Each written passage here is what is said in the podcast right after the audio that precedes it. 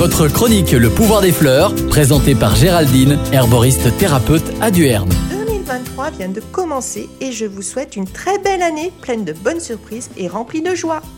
Prenez bien soin de vous et de votre santé naturellement.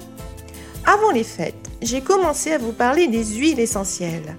Aujourd'hui, je viens vous donner quelques indications sur l'huile essentielle de menthe poivrée. Savez-vous que son rendement est de 120 kg de plantes pour 500 ml d'huile essentielle? Ses propriétés sont bactéricides, toniques, digestives, stimulantes, antalgiques.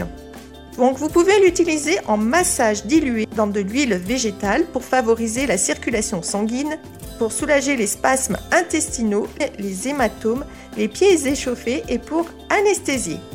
En application locale sur les tempes pour les migraines et les sinusites. Attention aux yeux, aux muqueuses et au vent. Pour un effet tonique, une goutte pure sur les poignets.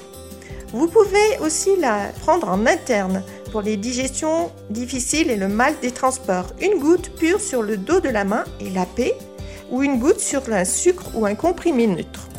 Pour une haleine fraîche, une goutte sur votre brosse à dents. Pour son côté dynamisant, une goutte sur la langue. Vous pouvez aussi rajouter une à deux gouttes maximum dans vos préparations culinaires. Gâteau, chocolat, mousse, taboulé euh, et dans vos boissons, une goutte pour le côté frais et tonique. Elle peut être ajoutée dans vos produits ménagers. Comptez 5 gouttes pour un litre, car elle a un côté très odorant. Pour finir, voici quelques contre-indications. Elle est interdite aux enfants de moins de 12 ans, les femmes enceintes, allaitantes. Attention aussi à l'effet excitant, donc euh, ne pas donner aux personnes épileptiques. En cas de prise d'homéopathie, bien attendre une heure. Merci et à bientôt les amis des plantes.